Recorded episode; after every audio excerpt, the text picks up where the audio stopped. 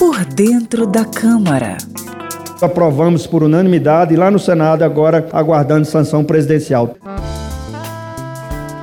Sanção quer dizer que o presidente da República concorda com um determinado projeto de lei aprovado pelo Congresso Nacional. Quando há sanção, significa que a proposta passará a ser uma lei de fato.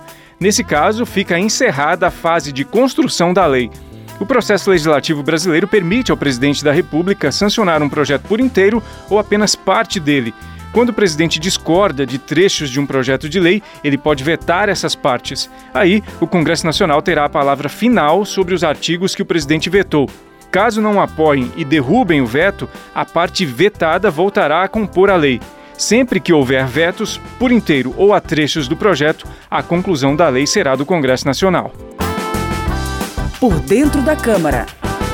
Conheça a linguagem do plenário e das comissões da Câmara dos Deputados de maneira fácil e descomplicada.